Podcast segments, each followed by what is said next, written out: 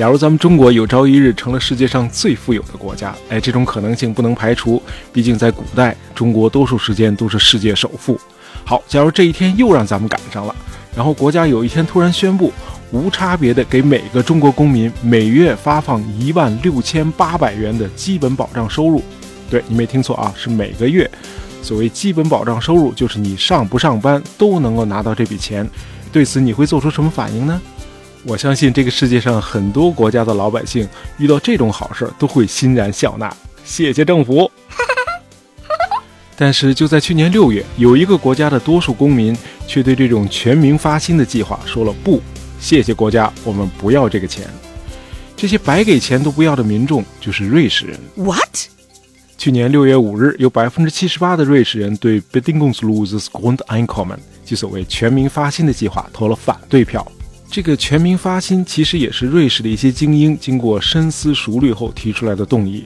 他们意识到，越来越多的经济部门正在大面积的被机器人取代，在可以预见的未来，银行职员这个需要人际互动的这个劳动大军也将逐步的让位给人工智能。就是说，就业将成为这个国家的最大的社会问题，国家会因此陷入贫富两极分化。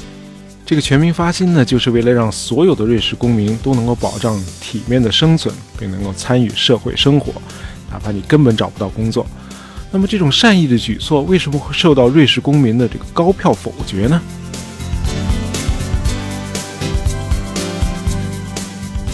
咱们在上期节目里谈到，山多地少，自然资源匮乏，反倒成了瑞士这个中欧小国走向繁荣富裕的动力源泉。在这个冰川峡谷中形成的小国，取得成功的每一步都要与恶劣的自然环境和局限斗智斗勇。于是，这个瑞士人呢，长期以来就养成了一种时刻保持警觉的思维定式，任何时候都没有安全感。这种独特的文化基因势必会让多数的瑞士人疑惑地看待这个全民发薪计划。他们认为，虽然两千五百瑞士法郎，哎，折合成人民币呢，就是咱们刚才说的一万六千八百块钱，仅仅是基本保障收入。大伙知道，这个瑞士的生活费用非常高，但是发了这笔钱，仍会促使很多低收入者放弃工作，过那种不劳而获的生活。除非国家普遍提高这个低端工作的酬薪，但是这对国家来说势必是个不小的负担。而更大的负担是，每个瑞士人每月得到两千五百瑞士法郎，意味着政府每年将增加近两千亿瑞士法郎的支出。那么这笔巨额的额外支出从哪儿来呢？肯定得向老百姓征税呗。算了吧，这钱我们还是不要了。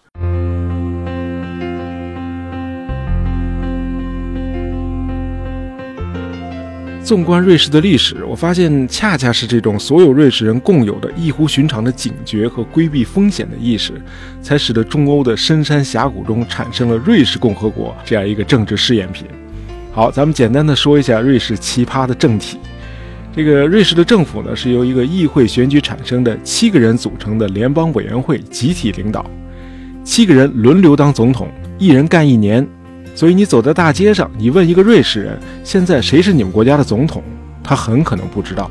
去瑞士旅游的时候，你可以尝试一下，找个人问问。在上期节目里，咱们谈到，瑞士是由不同的地区自愿联合起来组建的国家，因此各个州到现在仍然有很大的自治权。这样呢，这个国家也不需要有个总理，中央政府实在是没事儿可干，因为权力都在各州嘛。那么除了国防、外交这类大事儿，那七个人组成的联邦委员会也基本上无所事事。要不是偶尔要会见一下来访的外国元首，这总统也是个多余的角色。这个中央政府权力过小，这国家元首呢又一年一换，导致这个国家的这个政治生活就很难有大的变化。无论你想出什么幺蛾子，还没等全民通过呢，你已经到期下台了。这一年年过得快着呢，这就保证了这个国家政治上的超常稳定和一成不变。因此，保守自始至终都是瑞士的主旋律。那么，瑞士人为什么这样看重保守呢？还是刚才说的那个历史形成的文化基因在作怪，那就是持续的不安全感、警觉和防范危险的意识。说到保守，有个奇葩的现象，你可能不信：瑞士妇女到了1971年才开始享有选举权，比其他西方国家晚了半个多世纪。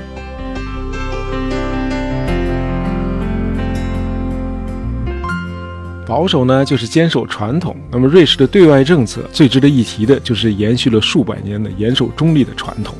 咱们现在呢，就来看看瑞士的永久中立。一六一八年至一六四八年，欧洲大陆爆发了历史上著名的三十年战争，杀的是昏天黑地。因为宣布了中立呢，瑞士呢居然成了当时欧洲唯一的乐土。这样呢，欧洲的这个王公贵族和有钱的商人都逃到这个小国来躲避战火，同时还带来大量的资金、文化和手工技术，使得瑞士第一次享受到了中立政策带来的实惠。到了1815年，维也纳会议宣布承认瑞士永久中立。等到了二战以后，这个瑞士的中立政策呢开始表现得更加积极和更加主动了。他不断地为卷入战争和冲突的国家提供谈判场所，并且充当调停人。于是呢，战后六十年来，大伙儿在新闻里就会一再地听到像什么日内瓦会议啦、什么日内瓦协定啦这类反复出现的概念。有些日内瓦会议和协定和咱们中国还密切相关，比如这个一九五零年代关于朝鲜和越南的停战安排，咱们国家的这个周恩来总理就参加了当时的日内瓦会议。另外呢，这个中立政策也使得许多国际组织愿意把他们的总部设在瑞士。今天你漫步在瑞士的一些大城市的街道上，不经意间你就会走进某个国际组织的总部所在地。比如在日内瓦，你就会看见联合国欧洲总部和世界卫生组织的总部。你还可以参观一下国际红十字会。哎，说到这里就不得不提一下瑞士的国旗。有人会感到奇怪，为什么瑞士的国旗和国际红十字会的旗帜正好相反？一个是白底儿红十字，一个是红底儿白十字。其实，国际红十字会的旗帜之所以被设计成白底红十字，就是人们想表达对瑞士的敬意。因为这个国际红十字会是在1863年由亨利·杜南等五名瑞士人首发创建的。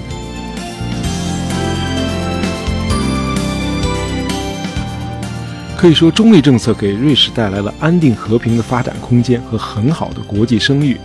遗憾的是，这并不是真相的全部，因为越来越多的证据表明，在二战期间，自称中立的瑞士还是做了一些不太光彩的事儿。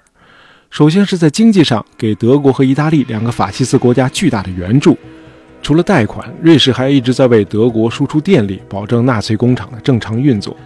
他还开放南北向的公路和铁路，为德意两国之间的战略物资运输提供通道。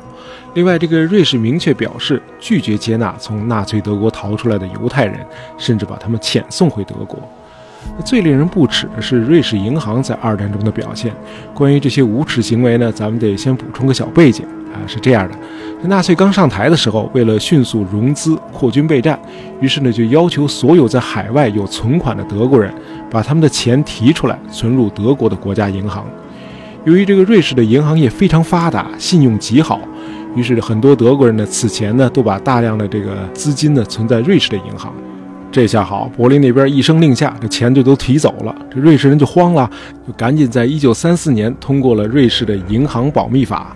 根据这项法律，任何储户都可以匿名在瑞士的商业银行存款。你可以用假名或者代号开设账户，银行方面不得询问客户的个人信息，银行职员都不知道。那德国政府就更甭想知道你在我们这儿有户头了。这就是战后也一直困扰着各国警方和这个反贪机构的这个瑞士银行保密法。Das Schweizer Bankgeheimnis。有了这个银行保密法呢，这个战前就有不少的德国犹太人也在瑞士的银行建立了秘密账号，因为担心遭到纳粹的掠夺。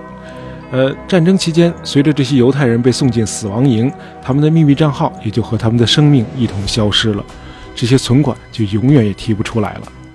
战后，一些瑞士银行甚至以纳粹集中营没有发放死亡证为理由，拒绝给幸存者及其后代提供赔偿。所有这些资金就都被瑞士银行侵吞了。至今，只有大概六百万美元经瑞士政府交还给了犹太人组织。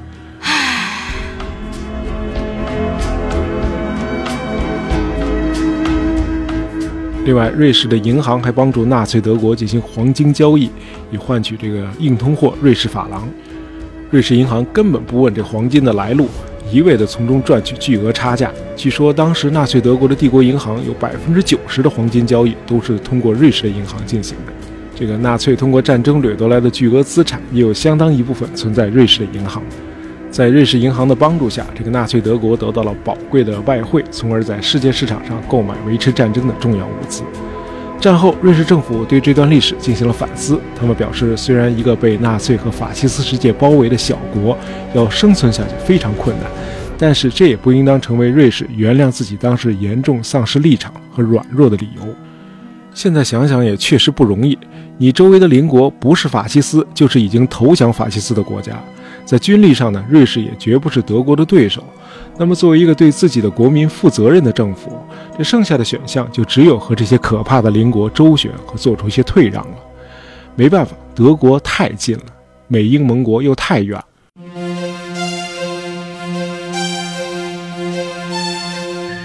但是不应该忘记的是。瑞士在二战期间也一直是艾伦·杜勒斯领导的中情局的前身——美国战略情报局在欧洲的总部所在地。就是说，瑞士一直充当着美国情报机关在欧洲大陆的前哨。从这个意义上看，瑞士在战争期间并不只是和纳粹有瓜葛，它的中立政策其实是一以贯之的。好，咱们今天又聊了一期瑞士。喜欢大爷杂货铺的朋友，别忘了订阅我们的专辑，这样你就不会错过我们的新节目了。感谢大家收听，咱们下期再见。